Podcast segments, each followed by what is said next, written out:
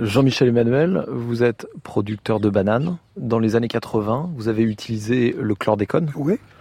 Nous n'avions à l'époque aucune idée de ce que cela était. Nous sommes d'abord désolés d'avoir été euh, ceux qui avons semé ce produit, mais nous sommes aussi en colère.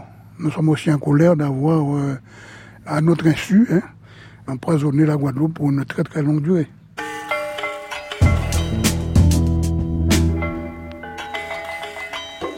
Cette colère d'un planteur de bananes, elle est partagée par de très nombreux Antillais.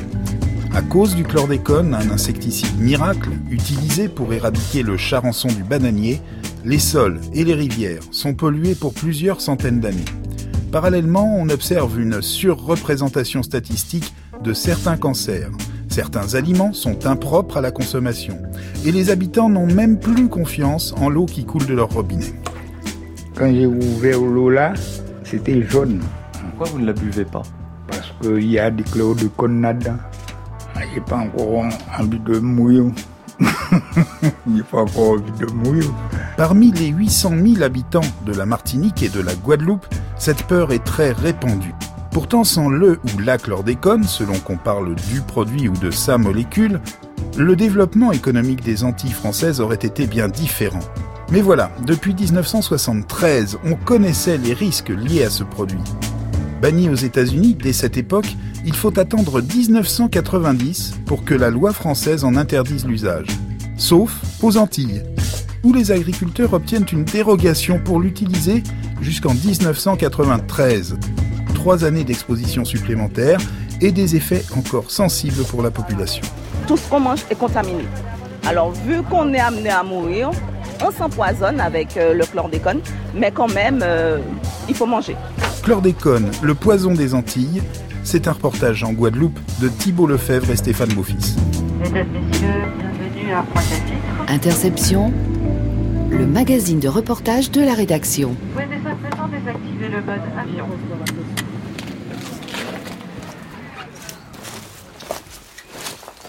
Venez, venez. C'est un petit rejet qui a été éliminé, ça c'est la bulbe.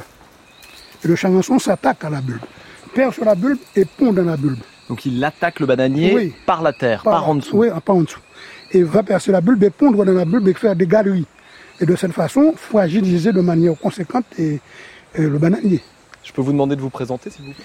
Oui, je suis monsieur Emmanuel Jean-Michel, producteur de bananes. Vous êtes guadeloupéen? Oui, je suis né ici à Capester-Bello. Dans la commune de Capester, la, la banane est reine. Depuis quand vous travaillez la banane? Depuis 1984 euh, en tant que professionnel, mais j'ai grandi dedans. hein.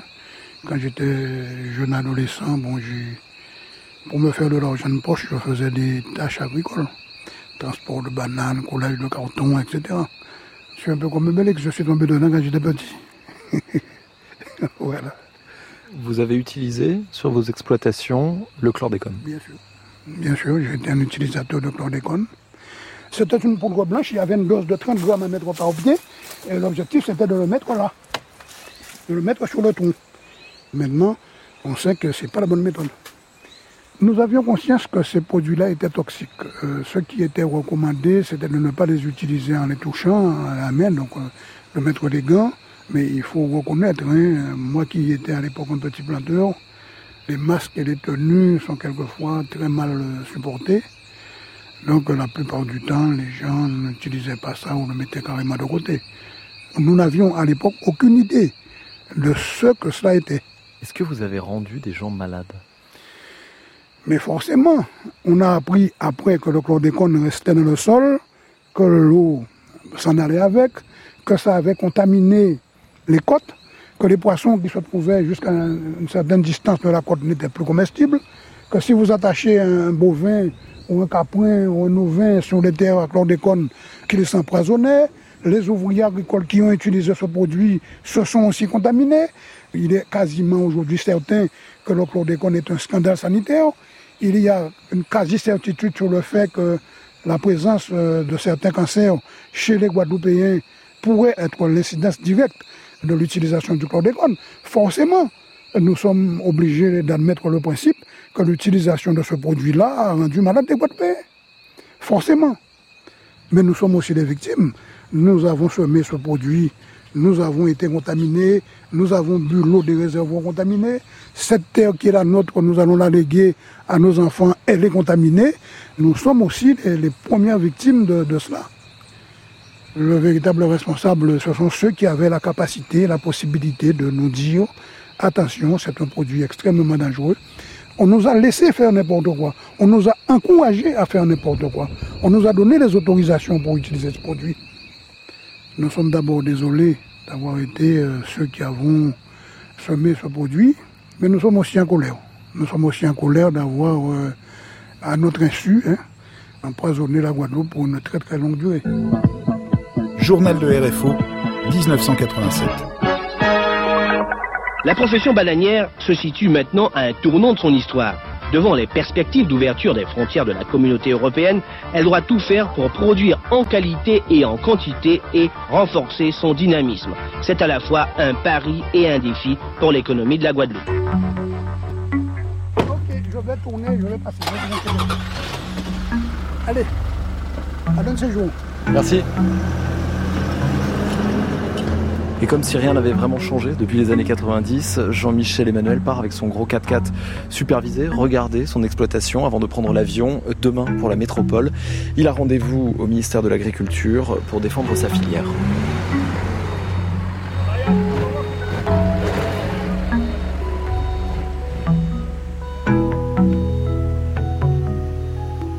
Je peux vous demander de vous présenter, madame, s'il vous plaît? Je m'appelle mademoiselle Georges Marianne. J'ai 66 ans. J'ai travaillé pendant 36 ans, depuis 85, chez SCA Bois Debout.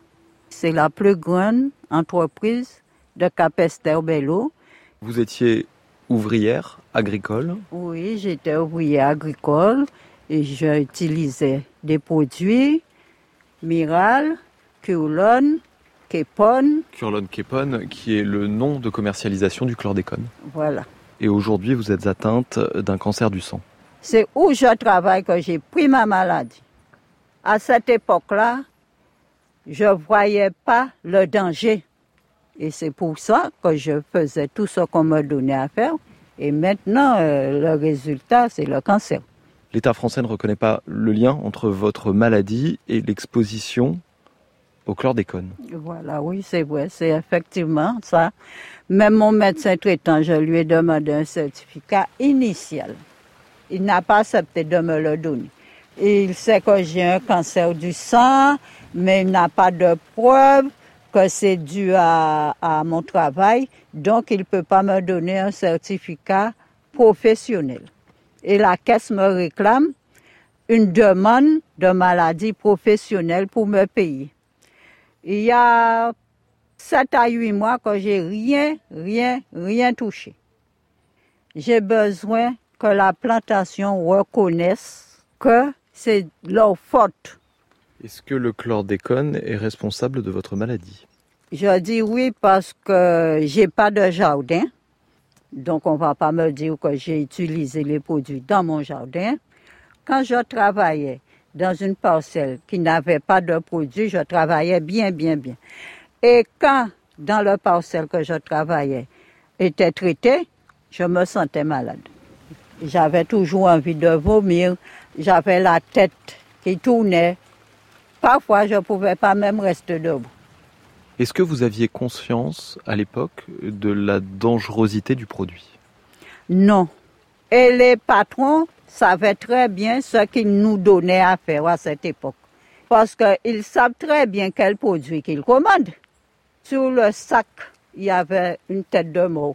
Et on dit, dès que même un médicament une tête de mort, c'est dangereux. Donc, ils sont en train de nous tuer petit à petit, petit à petit.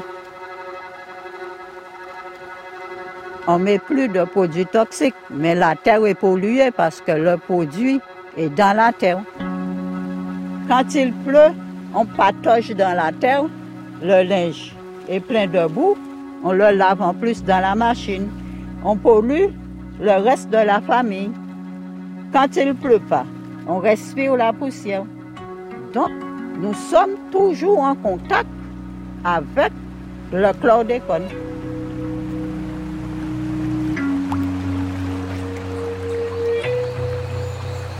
En aval des bananeraies de Capesterbello, il y a deux rivières, la rivière du Pérou et la rivière des Pères. C'est là, à moins d'un kilomètre de la mer, que des ingénieurs de l'INRA ont installé des capteurs pour mesurer la quantité de chlordécone dans l'eau.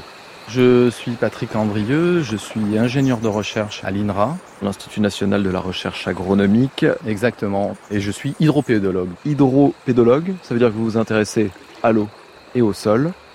Est-ce que cette rivière des Pères est contaminée au chlordécone? Oui, elle est contaminée au chlordécone, comme 40%, on va dire, en gros, des rivières euh, de la Basse-Terre. Pour cette rivière en particulier, on a analysé sur plus de deux ans et demi maintenant un niveau de concentration moyen de l'ordre de 5 microgrammes par litre. Ce qu'il faut savoir, c'est que lorsque vous buvez une eau dite potable, elle ne doit pas contenir plus de 0,1 microgramme par litre d'un pesticide, quel qu'il soit. Donc c'est le cas aussi pour la chlordécone. Donc c'est 50 fois le taux minimal accepté pour que l'eau soit considérée comme potable. Exactement. Quelle proportion de la Guadeloupe est contaminée au chlordécone? Nous avons environ 3000 hectares de sols cultivés qui sont réellement contaminés, ce qui représente en gros 10% de la superficie agricole utile actuelle de la Guadeloupe qui est contaminée par la chlordécone potentiellement, donc grâce à la carte des risques euh, que nous venons d'établir également, donc en fait on se réfère aux zones qui ont été à un moment ou à un autre depuis 1969 cultivées en banane, on peut dire qu'on a potentiellement presque la moitié de la superficie agricole utile actuelle de la Guadeloupe qui est possiblement contaminée. Comment le chlordécone, euh, disposé au pied des bananiers quelquefois euh, dans l'année sous forme de granulés, comment a-t-il pu contaminer une zone aussi vaste? Si de grandes zones de sols cultivés sont actuellement contaminées par la chlordécone, c'est d'une part parce qu'il y avait beaucoup de pieds de bananiers, donc beaucoup de d'application de la chlordécone au pied de ces bananiers, et que euh, par effet de ruissellement, donc la chlordécone a été entraînée sur d'importantes surfaces. Est-ce que vous avez déjà travaillé sur des contaminations d'une telle ampleur? Alors non, très franchement, euh, c'est la première fois que je vois un problème aussi important, quoi, une contamination aussi forte. C'est une matière active qui a des propriétés très particulières et qui, je, moi, à ma connaissance, j'en connais pas d'autres, qui est euh, cette capacité de persister dans l'environnement aussi longtemps. Les zones contaminées par la chlordécone font partie des zones les plus contaminées dans le monde en termes de niveau de contamination. Voilà. Cette molécule, la chlordécone, elle est indestructible? Alors rien n'est indestructible, tout est biodégradable. Il faudrait entre 200 et 500 ans pour qu'on ait une dégradation complète de cette matière active dans les sols. Joël, on ne veut pas parler pour la radio On ne veut pas parler pour la radio Bonjour monsieur. On vous réveille. Hein.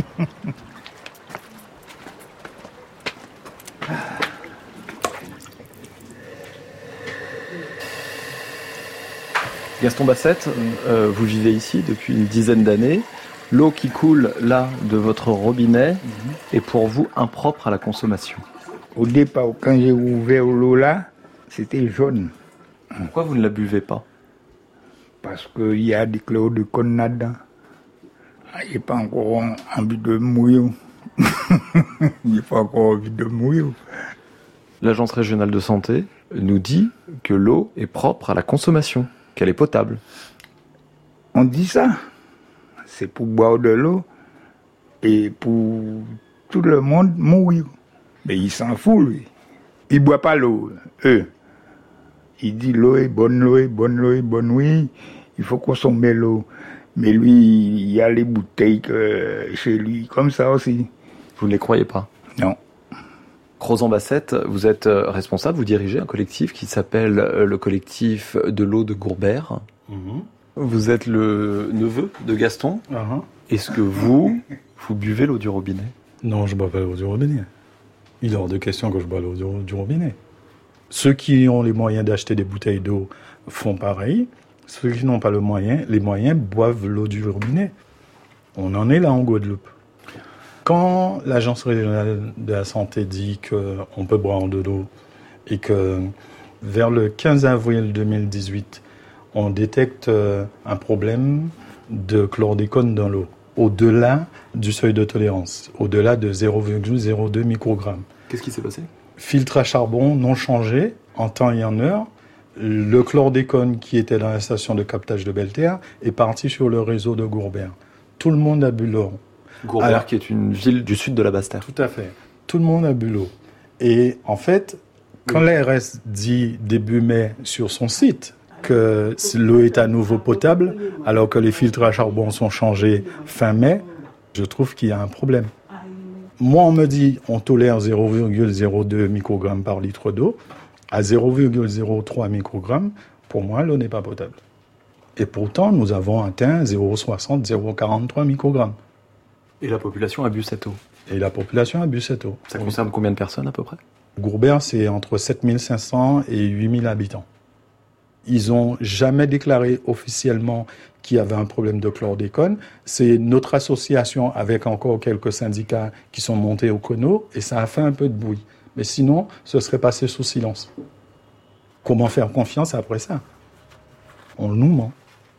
De toute façon, c'est soit tu meurs de soif ou tu meurs avec l'eau de chlordécone. Mais aujourd'hui, le problème, c'est que personne n'a encore prouvé qu'on a du chlordécone dans le corps à cause de l'eau. Parce que tout est chlordéconé. On ne va pas indexer l'agence de l'eau. Parce qu'ils diront, mais attendez, vous avez mangé des madères ou des, des produits qui étaient produits sur du sol chlordéconé.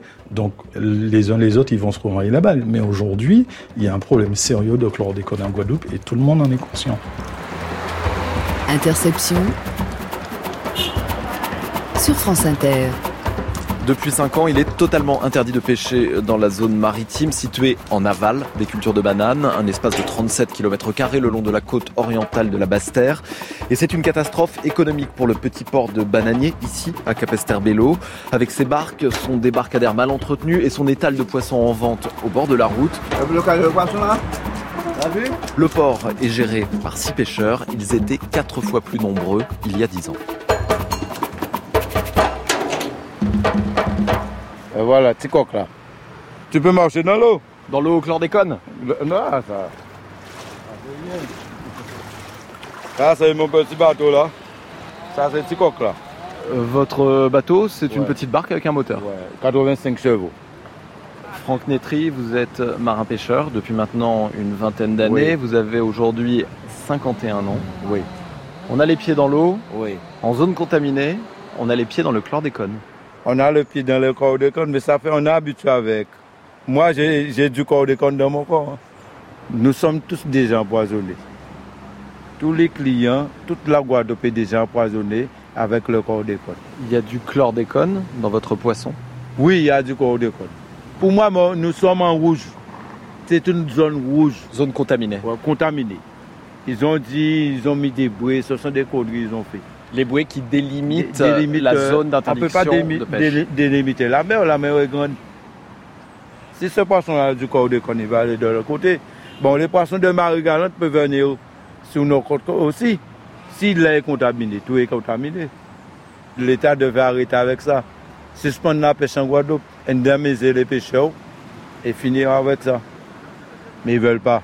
L'État a prévu, dans le cadre de ses plans chlordécone depuis maintenant une dizaine d'années, de vous indemniser. Vous avez touché de l'argent? On a touché un petit monnaie, 7 000 euros, 6 000 euros, un petit monnaie. C'est pas de l'argent ça. Le chlordécone a tué la pêche? Oui, ça a tué vraiment. Ici à Balagné, on n'a pas de relève. J'ai un fils de 22 ans, il faisait la pêche avec moi. Maintenant, il est engagé, il est à Charleville-Mézières. Il s'est pour 5 ans l'armée est, de terre. On ne peut rien faire ici. Moi, j'attends ma petite retraite. Mais c'est dur de regarder la mer et dire que c'est fini. C'est vraiment injuste. Et les pollueurs sont blanchis. Normalement, les pollueurs devaient indemniser les marins pêcheurs de bananes, comme euh, Dormois, tout ça, les grandes entreprises de bananes. Les producteurs de bananes. Les producteurs de bananes. Ils sont blanchis et nous, on n'a rien du tout. Pour vous, c'est pollueur-payeur Oui. Ceux qui ont mis, ils savaient que c'était ça qu'ils vont mettre. Ils savaient que c'était un truc vraiment méchant et ils ont mis quand même. Il fallait faire payer les pollueurs avant. Y a-t-il encore de la pêche en zone contaminée? Oui. Il y a des plongeurs qui plongent dans la zone contaminée. Il y a beaucoup, il y a beaucoup même.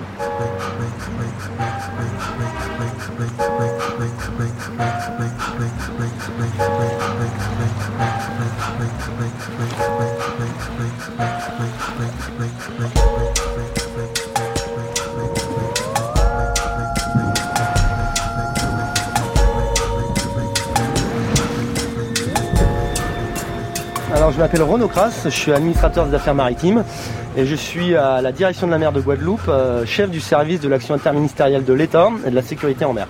Sous nos yeux, une balise jaune. Alors c'est une bouée cardinale qui a pour vocation de marquer l'entrée dans la zone interdite, la zone de chlordécone. On voit la côte d'ici qui a moins d'un nautique. Ça vous donne une idée de la superficie de cette zone qui descend jusqu'à la basse terre, plus au sud là-bas. Vous êtes en mission de contrôle Nous sommes en mission de contrôle, nous venons nous assurer qu'aucun pêcheur ne pratique dans cette zone interdite. On va rechercher des engins que vous ne verrez pas à l'œil nu, des engins de pêche, des casiers, des filets qui pourraient avoir été mouillés dans cette zone interdite.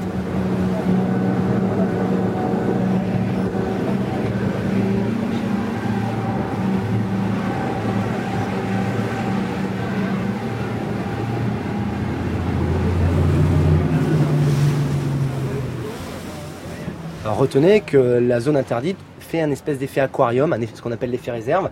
Les poissons qui sont ici peu prélevés, peu menacés, bah, se développent euh, plus qu'ailleurs. Ça attire la convoitise des pêcheurs. L'inquiétude, c'est que si ce poisson ici régénéré dans la zone interdite se développe, qu'il va ensuite dans d'autres zones, quel est le taux de contamination de ce poisson? Aura-t-il potentiellement la capacité de contaminer une autre zone?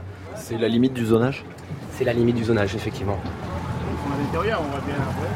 Ah oui,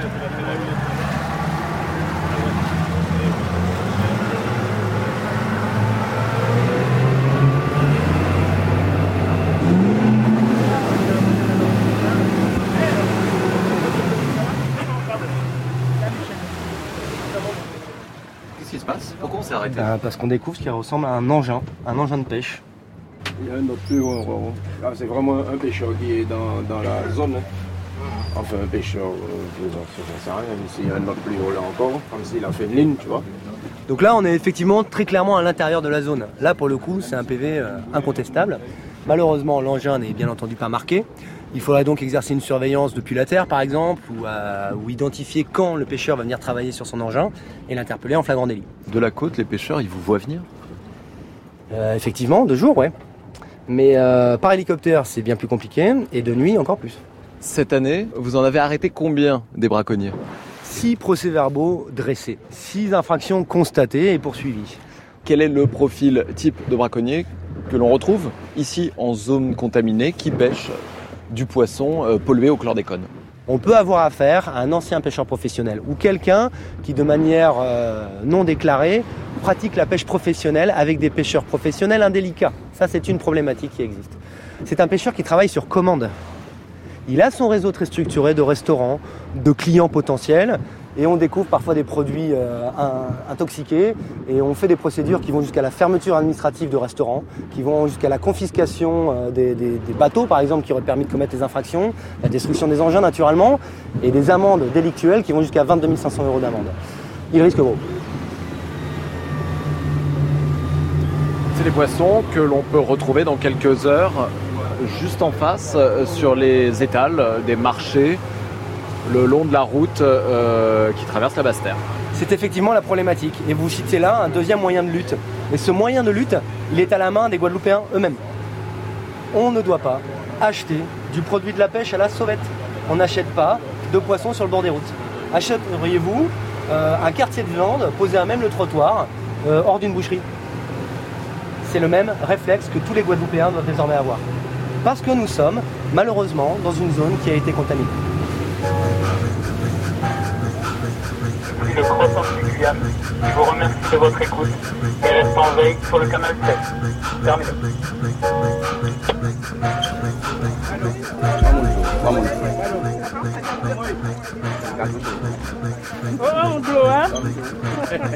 Bonjour monsieur. Je cherche monsieur Sonny de Souza. C'est pas vous? Il est par là-bas? Merci. C'est bien vous Ça va? Ça va, ça va, ça peut aller. Qu'est-ce que vous vendez? Des bananes dessert uniquement que j'avais et quelques piments végétariens que j'ai pris sur ma propriété. Est-ce qu'il y a du chlordécone dans vos fruits et légumes? Pour moi, non. J'ai un terrain euh, situé à Trois-Rivières, dans le croissant bananier, où le terrain est très chlordéconé. Je refuse de planter euh, des tubercules, des ignames, patates et consorts sur ce terrain, sachant que le terrain est chlordéconé. Donc je me suis lancé uniquement dans la chrysophine, sachant que la chrysophine c'est une plante qui monte sur une tonnelle à 2 mètres de hauteur et nous avons des fruits qui sont exempts de chlordécone. Vous avez adopté une solution radicale qui est d'arrêter la production d'ignames, de pommes de terre, de tubercules. Ça c'est sûr. Ici sur le marché de Bémao, ce mercredi matin, est-ce que tous ces fruits et légumes sont garantis sans chlordécone Non. Partout, il y a des agriculteurs respectueux. Et ce que je reproche euh, à l'État, c'est qu'il n'y ait pas de contrôle régulier sur le marché. En 2017, il y a eu deux contrôles. Et en 2018, il n'y a jamais eu un contrôle. J'ai dû interpeller la diète euh, il y a de cela trois mois. Et je leur dit qu'il y a un manque de contrôle sur le marché, ce serait souhaitable euh, qu'ils viennent plus souvent.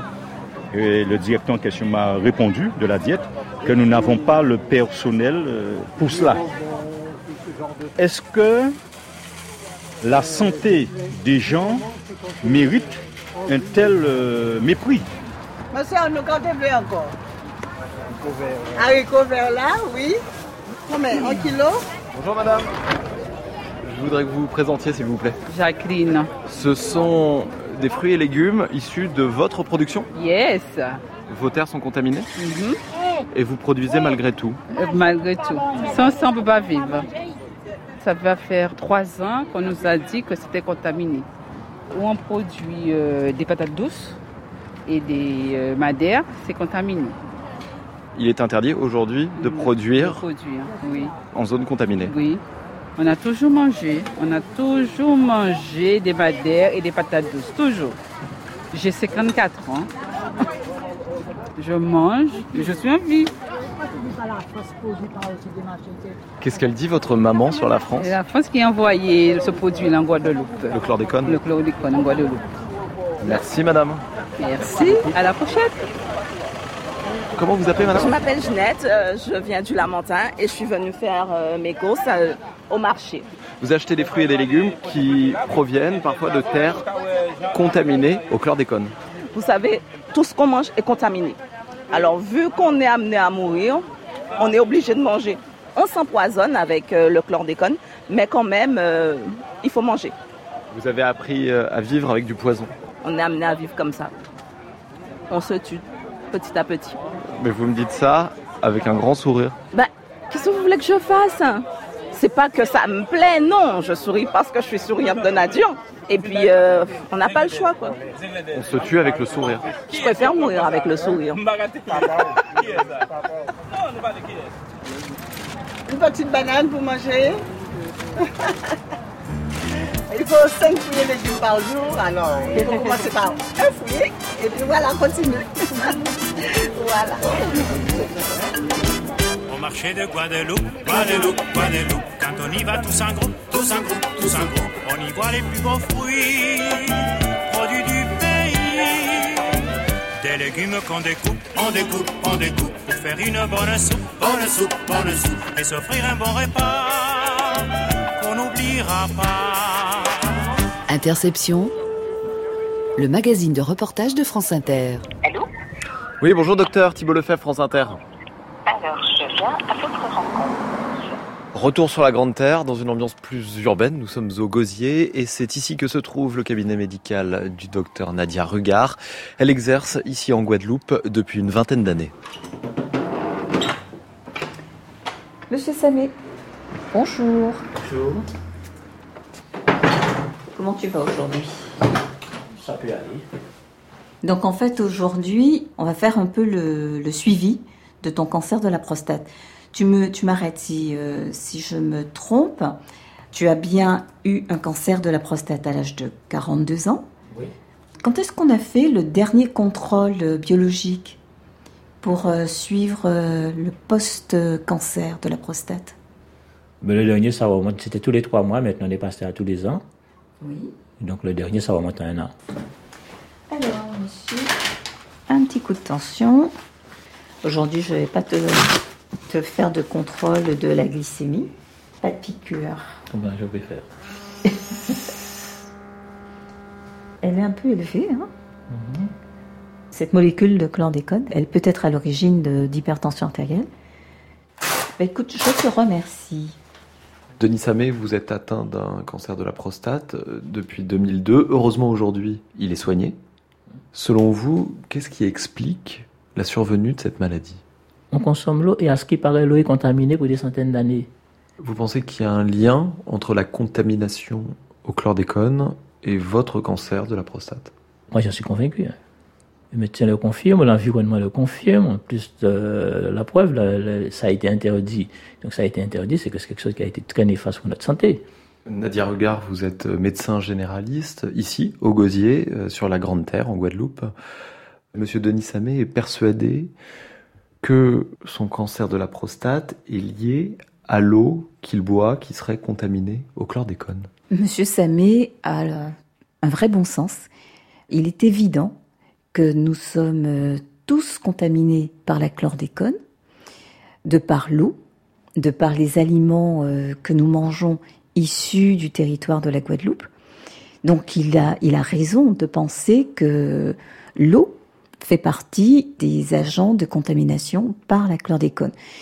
Lorsque, dans les années 2000, on a commencé à parler de toxicité de la chlordécone, on a assisté à une explosion du nombre de cancers de la prostate, du nombre de myélomes, du nombre de diabète, du nombre de dysthyroïdie, du nombre de difficultés d'apprentissage chez les enfants, du nombre également de maladies neurodégénératives. Il me paraît quand même un peu curieux que ces explosions de pathologies euh, chroniques de surcroît n'aient pas de rapport avec euh, cette intoxication massive par la chlordécone. Nous savons ce que la chlordécone est capable de faire à des doses massives de façon aiguë.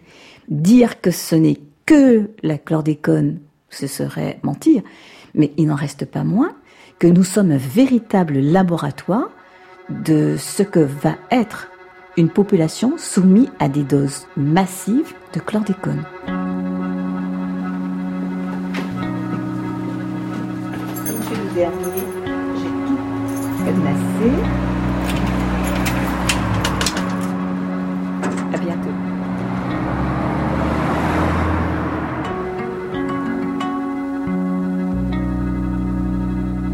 Luc Multinier, vous êtes chercheur à l'INSERM, vous êtes épidémiologiste et vous êtes responsable allez, de 90% de la production scientifique liée au chlordécone. On sort d'un cabinet médical où des malades sont persuadés que les maux qui les touchent sont liés à l'exposition au chlordécone. Est-ce que c'est le cas?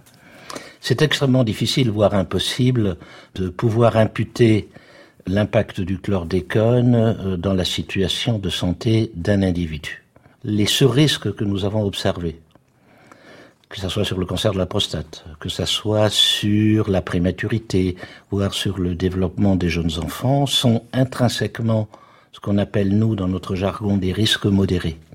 Néanmoins, étant donné que c'est l'ensemble de la population qui est potentiellement affectée, c'est-à-dire à peu près 800 000 habitants, même ces risques modérés font qu'in fine, eh bien, il va y avoir un certain nombre de personnes qui pourront être affectées par cette exposition et dont, effectivement, leurs maladies ou leurs troubles seront en partie expliqués par cette exposition importante au chlordécone. La proportion de cancer de la prostate aux Antilles françaises est la plus importante au monde. Tout à fait.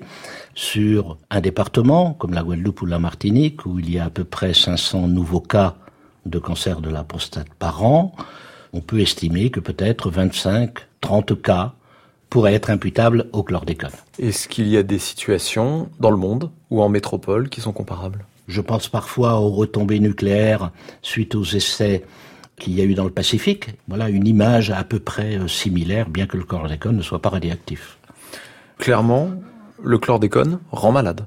Oui, le chlordécone est une molécule dangereuse. Il n'y a strictement aucune controverse d'un point de vue scientifique. Ce qui est certain, c'est que ce sont plusieurs générations qui vont devoir faire face au quotidien à cet état de pollution malheureusement permanente.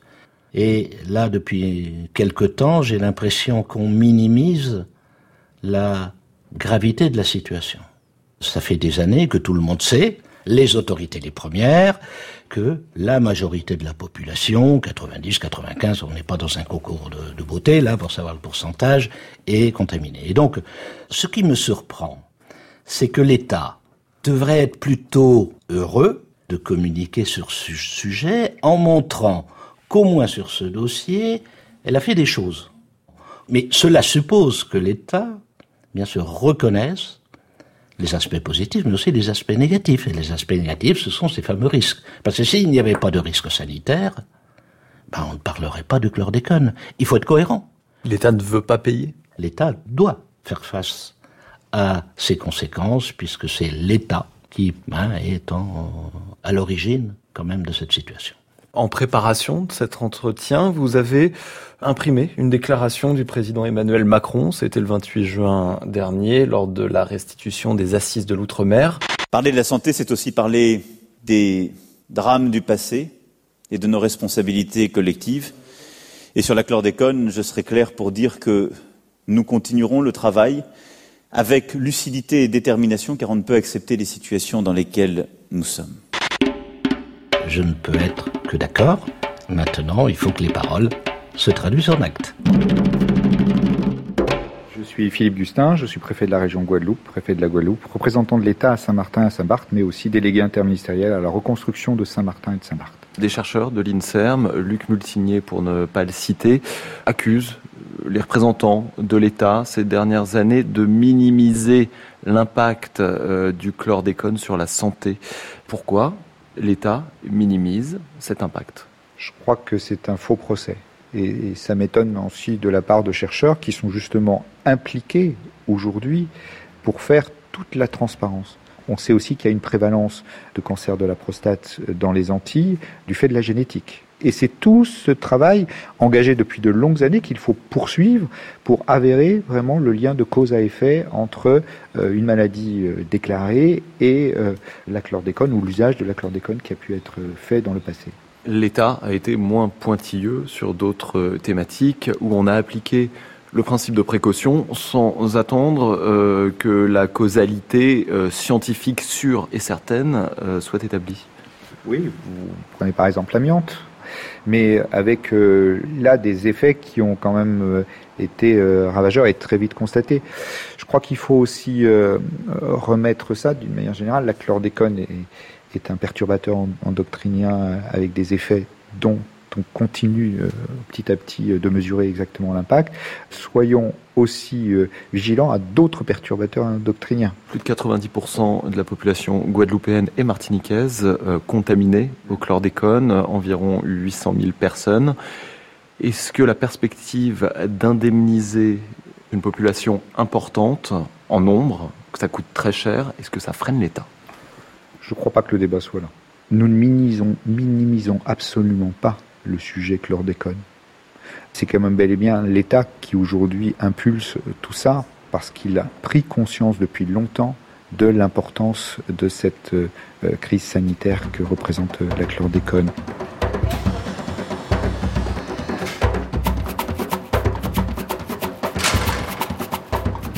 Sur la porte d'entrée du cabinet d'Harry Durimel, un portrait de Bob Marley, un autre de Martin Luther King et la déclaration des droits de l'homme et du citoyen. Harry Durimel est écologiste, il est avocat et c'est lui qui porte avec une dizaine d'autres avocats le combat de plusieurs associations devant la justice. Il y a déjà plus de 12 ans, elles ont porté plainte pour mise en danger d'autrui et administration de substances nuisibles ayant porté atteinte à l'intégrité physique d'autrui. L'instruction est en cours. Chlordécone, chlordécone, chlordécone, chlordécone. Voilà. Ça occupe un tiers de mon cabinet, de mon bureau, le dossier chlordécone. Ça fait 12 ans, 12 ans de ma vie. À qui la faute? Nous avons démontré que l'État a failli dans l'exercice de sa mission de santé publique. L'État qui était censé nous protéger a autorisé des empoisonneurs à continuer à importer du poison dont on savait depuis 30 ans que c'était du poison. Et c'est là que pour nous que c'est criminel. Aux États-Unis, ils l'ont interdit depuis l'explosion de l'usine à Hopewell en Virginie. Ils ont banni le chlordécone en 1976. En Europe, ils ont dit stop en 1990. Mais chez nous, on nous dit qu'on nous accorde trois années pour écouler nos stocks. Comment peut-on donner des prolongations à des empoisonneurs? Est-ce que les responsables au niveau ministériel, mais aussi au niveau des producteurs de bananes, est-ce qu'ils étaient au courant de la dangerosité, de la nocivité du chlordécone? Le juge d'instruction s'est posé cette question-là aussi. Elles ont, puisque c'est plusieurs magistrates hein, qui ont ordonné une expertise hein, confiée à des éminents experts, le professeur Narbonne et le professeur Multinier, en leur demandant quel était l'état des connaissances à la portée des autorités à cette époque-là. Et les experts ont démontré que depuis 1979, qu'il y a des écrits sur la dangerosité du chlordécone. On sait qu'ils ne pouvaient ignorer. Et d'ailleurs, M. Soisson, quand il a été entendu... Ancien ministre de l'Agriculture, à l'époque de la signature des dérogations qui ont autorisé les producteurs de bananes à utiliser, trois ans après l'interdiction, le chlordécone. Exactement, vous faites bien de le préciser. M. Soisson, quand il est interrogé, il dit très clairement que ce qu'il a fait, il l'assume, et que si c'était à refaire, il le referait. Nous avons pris ça comme un vrai crachat. Ça donne raison à ceux qui pensent que c'est un processus volontaire d'empoisonnement. Ce que nous souhaitons, c'est qu'il y ait un jugement, un procès qui s'entende dire qu'ils n'ont pas agi conformément à la mission de service public, de santé publique qui était la leur. On a besoin que l'État dise, je me suis planté, à cette époque-là, on nous a dit que s'il n'y avait pas ça, il n'y aurait plus de bananes. Donc on a vu le chômage, on a vu tout ce qu'il y aurait derrière, qui nous donne une explication. On a envie d'assister à un procès où le gouvernement ou ses préposés s'expliqueraient. Allô oui. Alors nous sommes face aux trois petites boîtes aux lettres. Pas facile de trouver le chemin abrupt qui mène à la maison de Wazambanza. Ce chanteur de guoka, la musique traditionnelle guadeloupéenne, a construit son petit paradis au sommet d'un morne, une colline entre des bananiers, des manguiers et une végétation luxuriante. Cet après-midi, sur sa terrasse, entre deux averses, il répète avec ses musiciens.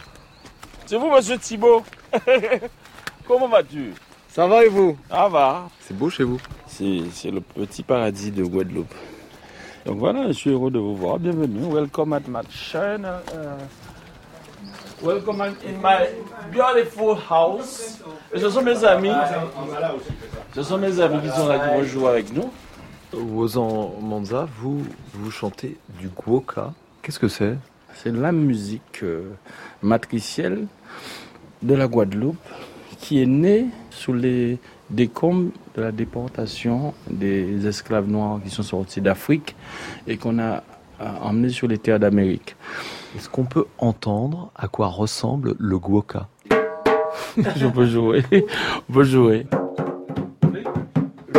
Alors ça commence comme ça. Est-ce que ça vaut faire une chanson? À disait pour chanson. Est-ce que ça vaut vraiment de faire une chanson sur cette foutue bêtise qu'on appelle le charançon qui était censé être euh, l'ennemi mortifère des bananeraies au point déporter le kipon ou le chlordécone pour sa dissémination avec l'autorisation coupable des pouvoirs publics et des élus. La chanson commence comme ça. Et je continue. et, je, et je dis...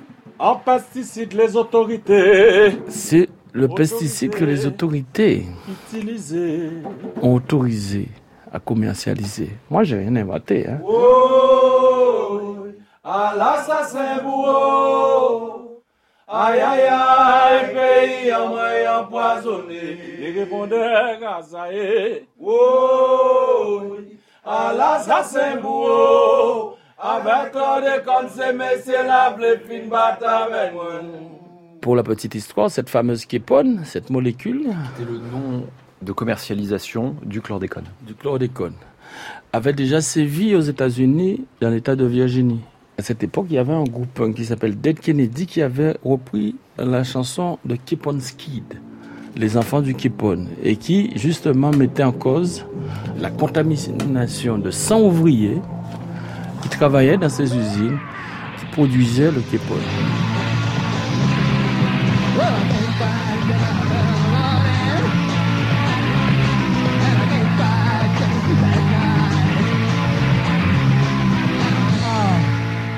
Commencé un lever de bouclier autour de cette molécule.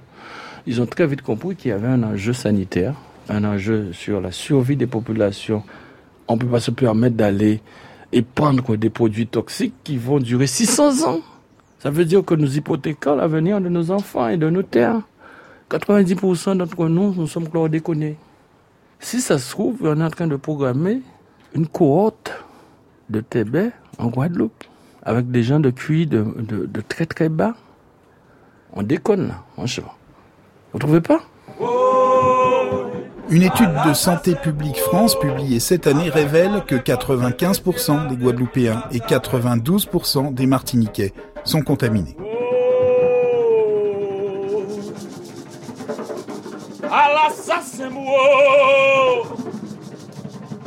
Avec C'est monsieur la bat avec nous.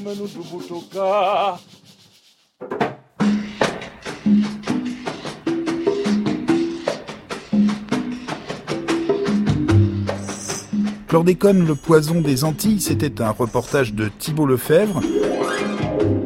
Prise de son Stéphane Beaufils, réalisation Violaine Ballet, assisté de Stéphane Coe. À la semaine prochaine.